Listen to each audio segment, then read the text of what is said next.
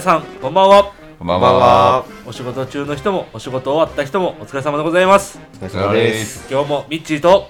鈴木とぽんちゃん。この3人で配信を行っていきたいと思いますどうぞよろしくお願いしますおま願いします。あ、前回ねもっともっとあのポンちゃんのはい、聞お話を聞きたいなときたいんですよ。脱線しすぎてた脱線しすぎたから、もうちょっと掘り下げようかというん、うことになりまして、はい今日はちょっともうポンちゃんはい。質問攻め行くんで、うん。もうまあサンドバッグよ。サンドバッね、よろしくお願いします グ。は話せる範囲を。ねはい、ということでまあ乾杯しましょうかいはい、つも通りねはい。うーじゃあ乾杯 乾はい。だね、音や な。ということで早速じゃあ私からはい、はい。ポンちゃん質問うん。最初の質問の割にはちょっと重たいかもしれないですけど、はいはい。やっぱりうん。ポンちゃんの仕事ってうん。人の死うん。にはうん切り離さ、離すことができないうん。うん。仕事やと思うんですね、でまあもう仕事柄やっぱり人のいろんな死を見てきたんですがうん。涙をこらえることはあるんですかお医者さんはあるで。あるあやるんっやぱりあるある。ぼ僕が見たドラマでうん。救命病棟やったかなよ江口洋介さんが主演の「うん救命病棟24時で」研修医が、まあ、亡くなった患者さんをそばで遺族と一緒に泣いていたうん。それに対して江口洋介さん進藤先生ですね、うん。が「お前医者失格だ」と罵るシーンが今でも覚えてるんですよへーそれでそうやってまあお医者さんっていうのはまあそういう患者さんの死に向き合った時にこう感情をこう表に出して涙するのはご法度なのかなとうん、あー。でも患者の前では泣かないな。患者の前では泣かない、うん泣かないと思う。まあ、その、手術室は説明してる場面ってあんまり立ち会うことがないからう、ん亡くなるときうに。んだからそういう意味では患者の前じゃ長いかないんじゃないかなってあうーん、で冷静じゃないのはもちろん遺族の方やからうん遺族っていうかうん家族の方やから家族の方がやっぱりリアクションが大きいわけやんか、そりゃそうだよね、うん、うでそれに対してこっちも泣くと収拾がつかんくなるというか、うんうんあくまで説明をするという立場でんうんこらえる時はやっぱこらえるまああれはね僕が見たのはその手術するってなったけど、うんそのがんを取るっていう手術やったけどいざ手術してお腹を開いた時に転移しすぎててうんこれはもう手術できない知っても意味がないっていうパターンもあるその時はもうすぐ閉じるんうんその時に先生がこの悔しさとかもあると思う治そうと思ってここまで計画して手術できるように持ってきたのに開いて手術できんくてうん、それはそういうなんでもっと前に見抜けなかったんだっていう悔しさいやうーん多分見見抜けないよそれは画像診断とかになるからうん実際にお腹を開いてみないとわからない状状態ってきちんとは分からへんかだらから手術で治したのっていうつもりで開けたのに、もうこれ手を尽くせないみたいな感じのそうそうそうそう無念さよね。そうそうそう遺族からしたら、まあ、この手術で良くなるかもしれないと思ってるううんんそれを受けたら変な話裏切るわけじゃないですかそれはねでも絶対に事前説明してる開けて、うんちょっとあかんかったってこともありますよぐらいまそで丁う寧に説明をしてそうるそううそうそうこういう場合はこういう理由で手術を断念することも可能性も十分ありますもうそのパターンでどれぐらいのことが済むのもじゃあ今からお願いしますって始まってあけあその判断するの、うんもう開けて見た瞬間嘘わかるうん分かるえへもう切りましたうんどんなこと言うのお医者さんあかんわとかそういうどそうそうそうそうリアルな言葉がどんな言葉あもう聞いた中で転移してんなとか。でも、その見ただけじゃなくて、ちゃんとその転移してるであろう部分、怪しい場所をちょびっと切って、政権そうそうそうそうそう、あの、なんていう正式名称病理検査。病理検査うんそれをして、じゃあ、で、病理検査で、あ、これを取る予定やったけど、別のところについてる怪しいポイント、これ何の組織ですかって出して、あ、これ癌ですねって言われたらもう、あ、じゃあほ、他のところにも転移してるから、ちょっとこれは手術できない。原因を取っても、もう移ってもうてるから、うん。手術しても。病理検査の結果を出るのはどれぐらいの時間病院によりけりやけどね、えー、だいたい30分。じゃあ本当に本当にリアルなじゃあ現場としてはうん、開けまし切りましたうん、おいここちょっとやばいんちゃうかと病理検査出すぞとうん、うん。組織取って出しましたうん。でそれ出るま結果出るまではその空いた状態で30分本当にもうあ、えっ、とね、その間に何もないっていうパターンももちろんあるから、うん取れるような準備はしとこう。あうんあ別にタバコ吸ってるとかそん なん なわけないやろ。いつもドラマやな松田優作のやつやんこれ 昔はスパスパ吸ってたらしいね。えオ手ペス術中でもオペ室ではないけど、その患者説明の時とかも普通にタバコ吸いながらとあーか。まあまあお医者さんの机の上に灰皿があったとそかうそうそうそうそう。時代やけどね。うん一番辛いっちゅうか僕がもう心に来るのは、もちろんまあ、もうできませんってなって閉じて、麻酔から冷ますわけやんか。うんで、冷まして起きた患者が第一声に、取れましたっていう。あがもう僕はちょっとあその時って、何やろ、倫理的というか、看護師は言わないようにしてる。ーううんん。それをお医者さんから聞いてくださそ、いう医者からの説明、うん取れましたかって。で、その時に、まあもう意識がしっかりしてたら、先生が直接そこの場で喋ることもあるし、うんちょっと手術前に説明してた通り、あの、転移してて、取ることができませんでしうたわ。辛いなうん。そこでもう荒れ狂うお医者患者さんもいるわけよやっぱり荒れ狂うっていうかもう取り乱すっていうかいや、そこで、でやっぱ麻酔冷めた直後やから、ぼんやりしてんのかそうそうそう。まあ、しっかりする人もおるけど、その時にも取り乱すっていうのはないかな。うん、でも、ちょっと涙を目に浮かべる人とかもおって、ねうん、いや、その時やっぱそばにおると来るものはあるな。ううんん、うんって。私の父親もまあ肺がんで最後亡くなったんですけど、うんうんまあ、肺がんが分かった時にはもうすでに手の施しようがないですステージ4、うもんう。手術もできませんでまあその宣告を私の父親の母親が受けたんですけど、まあ、一通り受けた後に「てかなんでそんな冷静なんですか?」みたいな質問をされたお医者さんからやっぱあああ大。体この説明をした時にうんうん。取り乱すというかああ、ああ、なんかこお医者さんからしたらこんな喋りやすくこんな説明できたん初めてぐらいのやっああ。ぱ肺がんステージ4、もううんうんもう先は厳しいですうん。っていうようなこう内容なんででもまあそれがすごい父親と母親はまあそうですかそうですかみたいな、うん。まあ、そういう感じで受け取ったらしいんですけどまあやっぱ医療現場においてそういうことを言った時はやっぱり大体取り乱すもんやっていうのがスタンダードなんですねまあまあ、スタンダードはスタンダードだよね。やっぱり、説明するときに泣く人がおったりとか、うんやっぱりあの、聞いた瞬間に頭真っ白になった、みたいな表現。あんなんは本当によく聞く。そう、うんやっぱそうほんまに冷静すぎて多分医者からしたら「えーえーお前死ぬねんで」ぐらい多分思ったと思うんですけど 僕の父親の時せはやな、せやな。まあねこれもまあ理由が多分あると思うまあこれもおいおい僕が思うねこういう理由やから親父はそんなに受けて入れたんやろっていうのはおいおいまた喋っていきたいと思うんですけどっ うんていうね派閥とかあるん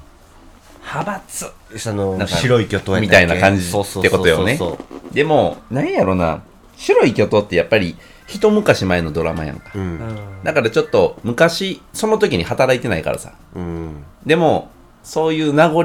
ていうかそういうのはある。なんか、白い巨頭、僕もちゃんと見てないけど、内科と外科が仲悪いみたいなそういうのもあるやんか。うんなんかそういうのは、まあちょこちょこあるはあるわな。でもそれって別に飲食店とかと一緒で、情報の共有の仕方が一個足りてないだけとか、うんそんなんはある。そんなんでしがらみがそうそうそうそうそう。だから、内科から紹介されて外科に来たけど、これって内科で処置できるんじゃないの、うんなんでわざわざこっちに振ってんのあみたいなね。え結局じゃあなんかすごく今共感できたというかうん。結局私の職場でも起こってるトラブルってそういうなんかなんか一個のコミュニケーションずれよね。そうそうそうそうそうそう。なんかそいやう。話し合ったら済むことやみたいなそうそうそうそうそう。こういう理由があって、本来であればここで仕事するのは山々承知なんですが、でもこれでお願いしますっていうようなことを言えばいいのに、そこカットばしてやって、ううん。結構でもそんなん多いですよね。そんなんはあるね。あそれは、でも、実際の場面は僕、なうんなんでそこが仲悪いのかっていうのうんは、ちゃんとは知らんけど、うんやっぱり理由とし、なんか、一つの、まあ、お茶外科系やから、外科系の先生はもう、自分らのミス隠したいからこっちに飛ばしてるだけや、みたいな言ったりもするし、でもやっぱり、それは、やっぱ人の命かかってるから、はい。その、冷静になった時に、先生と二人で喋る時とかは、いや、やっぱお互いや、こう、話し合って、なんか気持ちよく仕事はしたいねっていう話はしてんねん。けどやっぱりね、いざこう対面すると人間、やからね、うんその時の感情というかそうそうそうそうあるんでねそういう行き違いとかはまあ、あるあるねだからお医者さんもやっぱりそうやって正論は分かってでもうん。人間ですからやそうそうそうそう。っぱ感情でそんなんなってまいりますわねポンちゃんがこう見てる中でさうん。明らかにあこいつミスしよったみたいな 絶対これちゃうやろみたいな あの、あるよ。あるん やあるよ。ある。でも、そういう時っていうか、んあの、絶対に上の先生がおって、執刀医の先生がおるって形やうんやから、だから教えるという形で執刀医がおるから、なんやろな。ミスする前に、その横におる先生が、いや、それ、おいおいおいおいうんみたいな今何しようとしてたみたいな。おーとか、そういう止めはする。ああなるほどなもちろんそれは安全上。で、それは看護師から言うこともあるし、先生、それ、さっきそっちするんですかとか、うんあれ、まだこれやってなかったっけまだそれやってなくて、今やると大出血しますよとか、そういうことはある。結局そういう現場に立ってる人って、うん持ってる知識っていうのはもう変なしフラットですからお医者さんも看護師さんもフラットで知識はただそれをするしないかの免許だけでそのによってお医者さんがやっぱりできることできないことだけでそのやることが分かれてるだけであってここでこうい言いたいこと分かるうんうん。だから看護師も言ってま、言ってもうたら、知識と技術があればやっていいんじゃないかっていう話やそうな。いうことやねうんそれは、あ看護師はやっちゃダメなんよそりゃそうやね、うんそりゃそうやねでも、看護師の方が知識多い人も多いよ。ううんん。おる、おる、そういう人もおるけど。やれるもんなんやりたいよぐらいそうそうそうそううそんう。そうなやったら僕もずっと横で見てるから、経験の浅い先生とかやってると、あ先生、ここはもっとこうした方が早く手術進みますよとか思ったりはするけどあ、ーえ看護師さんは縫合はしないしない。縫合もしないうん。うーんかしん患者に侵襲する行為っていうんやけど、だから、メスで切ったりとか、患者に体に傷をつけるような行為はダメ。ダメうんあの補助例えばこうお腹を開いた時に機械でお腹を広げたりするんやけど、うんうんその広げるのちょっとこの機械持っといてとかでお手伝いすることはある、だから変な話そしたら俺もどっから、はい、今この臓器ちょっと取り出してっていうのは絶対ありえないそのそういう指臓器触っって系か中触ってとそうかそうあでもねそちょっとこの組織邪魔やから押さ手で押さえといてとかっていうのはあるよ、そうそうそこまでねああそるんうやそういうのはあるあーただここ切ってとかそこまではあのさせないしさせても医者の責任なんどの道、ううんんいろいろ全国いっぱいある病院で、うん本当に緊急な、うんうんもう本当に突発的なこうすごい思いもしないことが起こったうんお医者さんの判断でいやもうそんなん言ってられへんからとりあえず看護師もこれやってくれみたいな感じで指示出てその通りやった例はあるだろうなとは思いますああるとは思うよ、やっぱある、うんうんそういう、まあ、その表に出したら問題になるから言わんけど、うん、実際はもうそういう突発的なことが起こって看護師にやらしていけないことやってなんとかその場をしのいだっていう例はあるんじゃないかやなっぱ。まあ、これは僕の憶測の意見やけど。っぱそうやね、ううんんでも、うん。でもやっぱりそうなったとしても、表沙汰、ニュースで流れるのは、看護師がこれをしたっていうよりかは、医者の指示で看護師がしたって絶対そう言われる。そりゃそうやわねで責任が全部医者になるから。うんあとさあのよくまあドラマとかではあるけどさうん。患者さんの優劣じゃないけど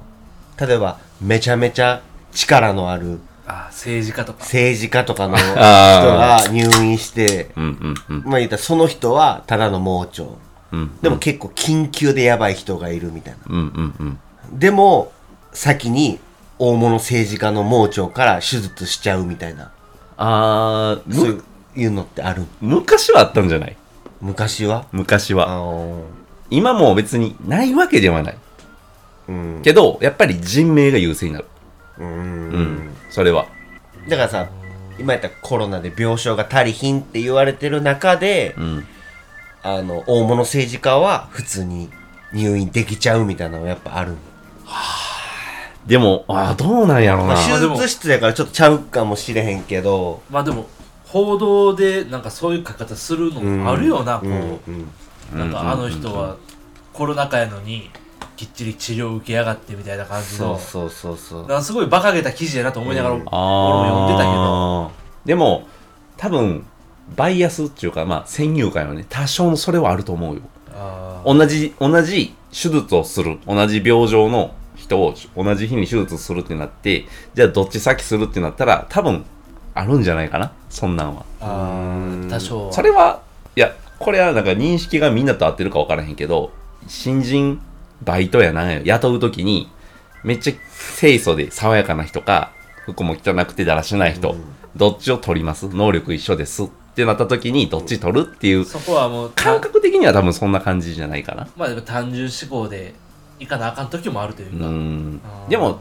普通っていうか大体はあの病気の重さで緊急度で決めるからそりゃそうやね何年か前の、ね、京都のとあるうんアニメーションのうん会社に、まあ、放火があっあて、ね、すごい多くの社員さんが命を落とされた中で、うんうんうんうんまあ、犯人は一命を取り留めて重傷であったけどあも、治療を、ね、ずっとしてたと、そこに当たった治療してる医療現場の方はどんな思いやったんかなとかも思うわけうんうんうんうんまあまあ多分ねそれ持ち込んだら持ち込める人って医療できない人やと思うそりゃそうやろね、うんあ命を助けるっていうのがまずあれやもんなそうそうのの人がどんなことをしてたとしてもなー頭の中でははこいつ重大な本当にとんでもないことやったけども、でもし目の前のその患者さんを救うのが使命だからっていう、そのマインドだけで医療行為に当たってるんでしょうね、でまあなんか多少なんかあるんやろうけどねう分からんけど、それはちょっと別に布団が剥がれてても直したりせえへんとかあちょそんなんもあるかもしれんけど直接でも治療に関わるようなことはぜしちゃいけないししたら問題になるしもちろん、うっていうのはあるけどね、ぶっちゃけうん医療ミスある医療ミスあるよあるんや あるよ。もうそれは生死に関わらんような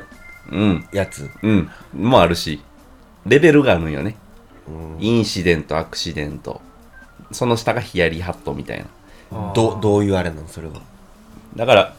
レベルとしては、うんあ、このままいったら影響を与える患者に。うんやる前に気づくうん段階と、それはなんてやつそれヒヤリハットや。はいで、あの、患者にやったけど、影響はなかった。あ、でもそれってやったらダメなことよね。今回は何もなかったかならかよっかったたけけどど、そうそうそうそう。こういうことありました。それがインシデント。うんでもう完全にやってもうて患者にも影響を与え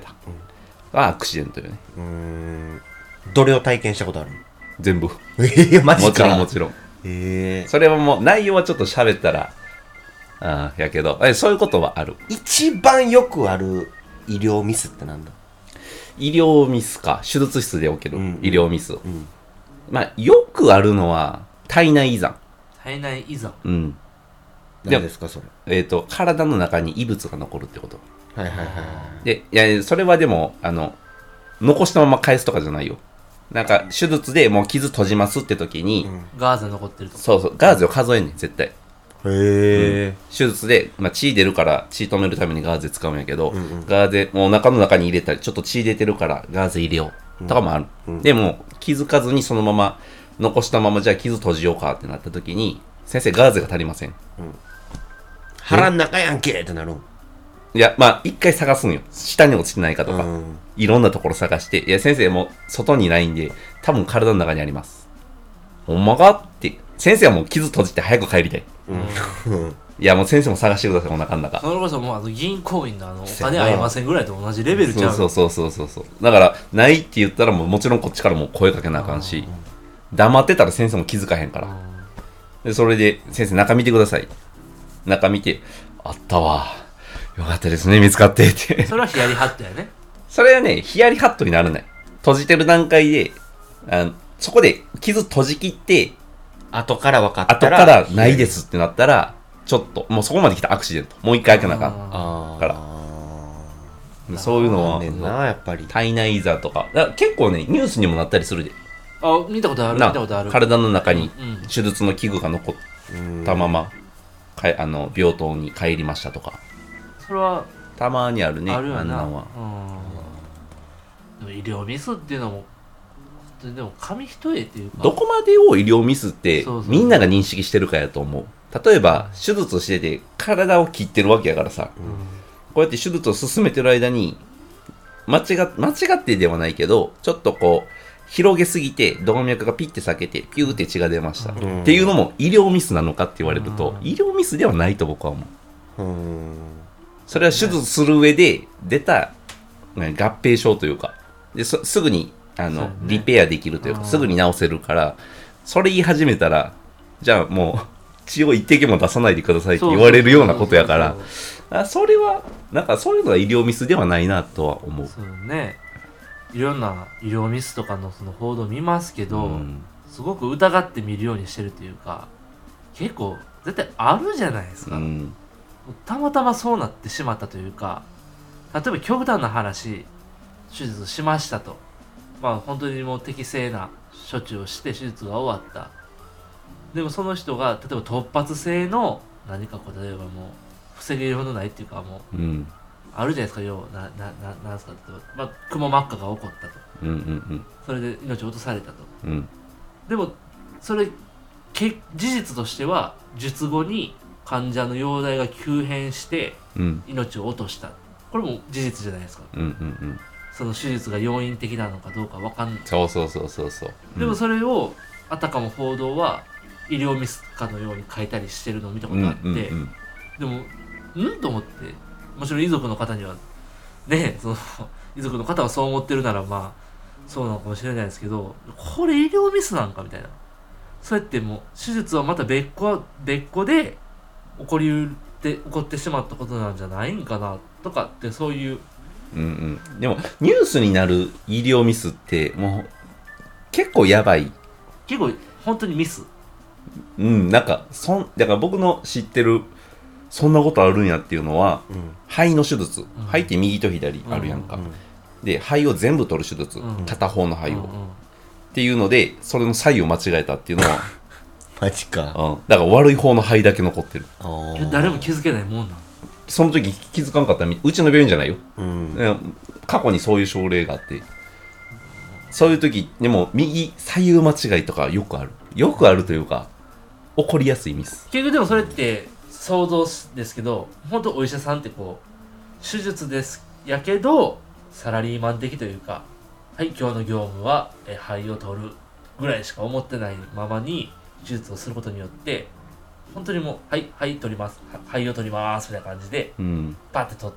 たから起こりうるミスなんですかやっぱり本当に業務的にあまあそれもあると思うでね多分そ結構、ま、昔の症例やから昔ってそこまで確認がいってなかったんじゃないかなって思ったりするうん僕がもう働いた時には看護師が患者来た時に右左どっちの手術ですかって聞いてるしうん患者に答えさす、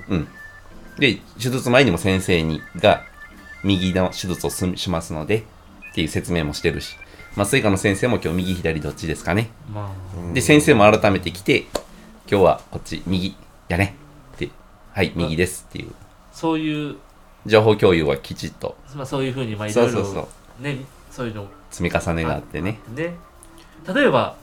病院の待ち合い時に「何々さん」って言って呼ばれて入ってたら「何さ何々さんですね」みたいな感じで名前聞かれるじゃないですか、うんうん外来あれもだからかつてそういうミスがあったうんんですおよんねねんおんねんあだから鈴木さんまあ例えば鈴木一郎さんという名前だとして、鈴木一郎さんって、例えば、それをミッチーの目見ながら、鈴木一郎さんって言って、はいって言って、来てもらってミッチーが来て、そのまま診断して、じゃあこういう診断ですね。じゃあこの日入院してくださいっていう症例もある。へーうちの病院じゃないけどね。だから名前をいちいち確認そうそうそうそう。言ってもらうと言か。ってもらううね、んその自分の名前言わすのねそうそうそうそう。だって自分としては、あ、別の鈴木一郎がおるかもしれんって思うわけやんうか。あ、ん同姓同名おるんやって。手術室ってさあの入るときってか、まあ、やるときにうん。アルコール検査とかするのよくタクシードライバーさんとかやったら出社時にさ呼吸であお医者さんのお医者さんのお酒飲んでるかどうかってそこうとそうそう医者が。 そうそそれはしてないけど。う、うん、あの、まあ、普通に社会人と一緒 で仕事やから、まあみ、まあみんなしてると、でも飲んでると思えへんかでもやっら。ぱ緊急な時って急に呼び出された人ってお酒入ってる可能性もあるわけあなんるか前もこの話したかもしれんけうど、ん、そういうアルコールチェック的なのはなしなのアルコール、これは、うん、まあ、してないな。うーん鈴木さん調理で立つ前にアルコール検査あるんですかないなないっていうことやと思うけどな。いや、まあ、多分これが言ったら大問題になるんやけどね。うんでも、その、僕も昔経験はあんねん、それを。でもお酒飲んでるから、いやあの、いけないですっていうことはあって、うんそれでもどうしてもって言われて、うんい行ったことはある。うーんまあねでもそそれでもどうしてもってうん。向こうが言ってきてんだろうもてかもう人がいない。僕も、なそこまでベロベロじゃない。本当に1、2杯飲んで、お酒飲み始めで呼ばれて、でもお酒飲んでるんで、ごめんなさい。って断ったけど、ごめんなさい、誰も捕まらない。てか、く捕まるけど、その人が来るまでに1時間かかるから、ちょっと最初の準備だけでもみたいな。うーっんていうので呼ばれたことはあるけど。ああまああまああるあるやろうねそんなんそはうそうそう。まあ、これはちょっと、あの、収録終わった後に吟味してカットするかどうか。だと思いますそれは十分にカットしてうん るしょうもないけどさ、うん押すとかいうやつお るんメスそやれのそれな、それな、うん、おらんな、 おらんねや。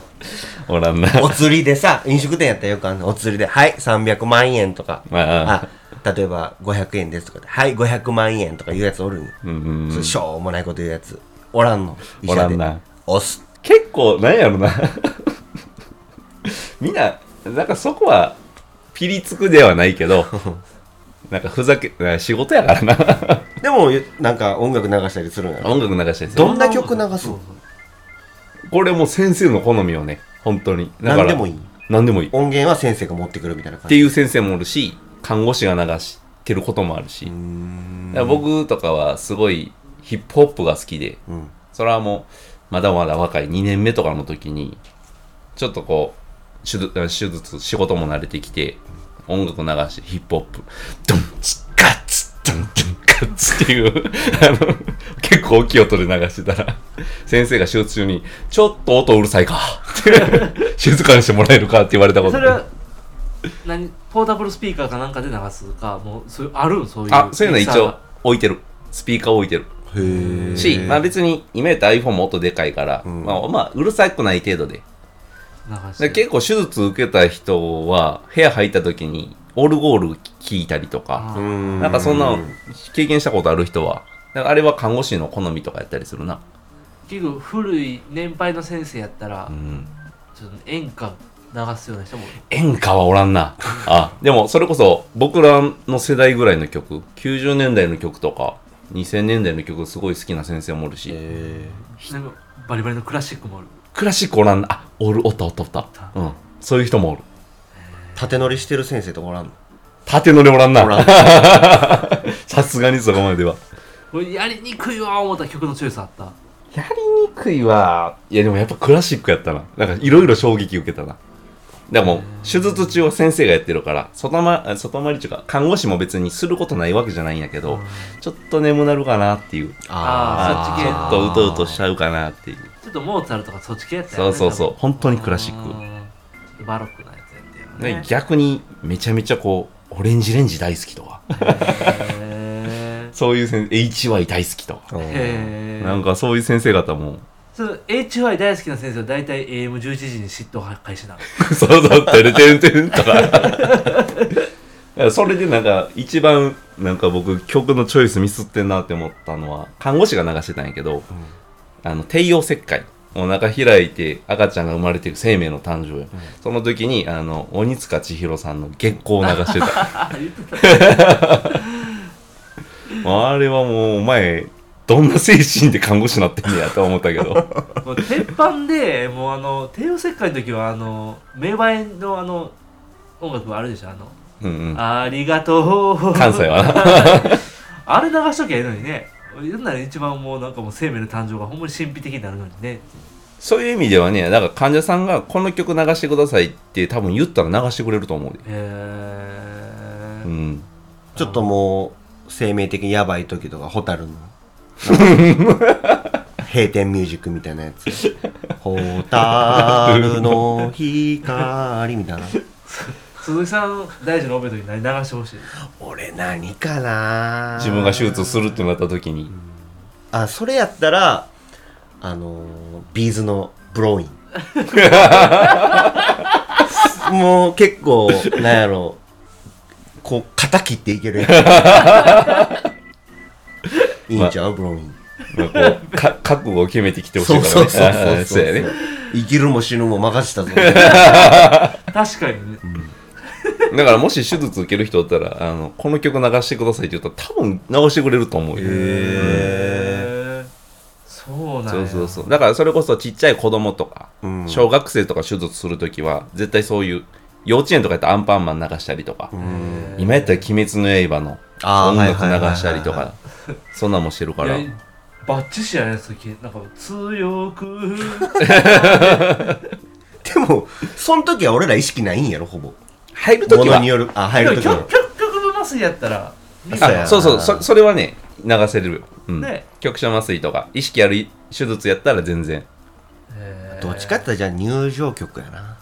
そうそうそうそうそう、入場曲。えー、あのアンディ・フグみたいなあのクイーンのウィ何ウィル・ヘイ・ロックやったっけダンダンあららららなあその医者とかなその看護師さんも時短で踏んでくれたらめっちゃかっこよかった よなかっこええなみんなが、じゃんじゃんじゃん、じゃんじゃんじゃん。それはもう手術手術室も一体感が生まれて楽しくなるよ。ウィル・ヘイ・ロックダンジャンメスめっちゃかっこいいまああの話は変わりますけども、はい。はい我々のチャンネル名がやっとやっと決まりまし決た。ったんですね最後に皆さんにちょっとお知らせをと思いましては、はいい、い。なんですのこれ私から言っていいんですかいよ。どうぞどうぞじゃあゆ私たちのこのチャンネル名発表いたしますはい釜揚げスモークでございますまあもう、投稿してる時には釜揚げスモークって出てるんや けど。これね釜揚げスモークという意味でございますがねどういう意味ですかこれね全く意味ないんですよはい何の思い出もないはいただのあの単語の羅列でございますはいっていうのもですね、まあ、あの、 ね、チャンネル名を決めようとなった時に、もう何の意見も出てこないで、もう、それぞれ、その場におった、まあ4名、うんミッチーと、あー鈴木とポンちゃんと鈴木の奥さん、はいこの4名で、それぞれ2単語ですね、2ワードずつ、フリーに紙に書いて、うん入れて、結局、だから、8つの単語がうんシャッフルされたことになるんですよね。うんそれをパッパッと引いた時に一つ目に出てきたのが釜揚げうん二つ目に出てきたのがスモークうんその二つを合わせて釜揚げスモークしかもその釜揚げもスモークも選んだ俺 やねんそうなんや。そう釜揚げは適当に書いたけどスモークはあの今こうやって飲みながらうんうん。おつまみにあるスモークサーモンおいでだね。そうそっから取ってまさか俺が選んだ2つが選ばれるとは思わなかったんだ もう名付名付け親やんか。釜揚げスようなモークはい何の思い入れもないこの 私たちのチャンネル名でございますがはいねえーまあ名前の由来は思い入れございませんがこの我々のチャンネルが皆さんにとって思い入れのあるねいいチャンネルになりますようにはいはい。ぜひともこれからもまたごひいきのほどよろしくお願いいたします、お願いします。ということで今日の配信をこれで終わらせていただきたいと思います。また次回皆さんにお目にかかるのを楽しみにしております。今日はありがとうございました。ありがとうございました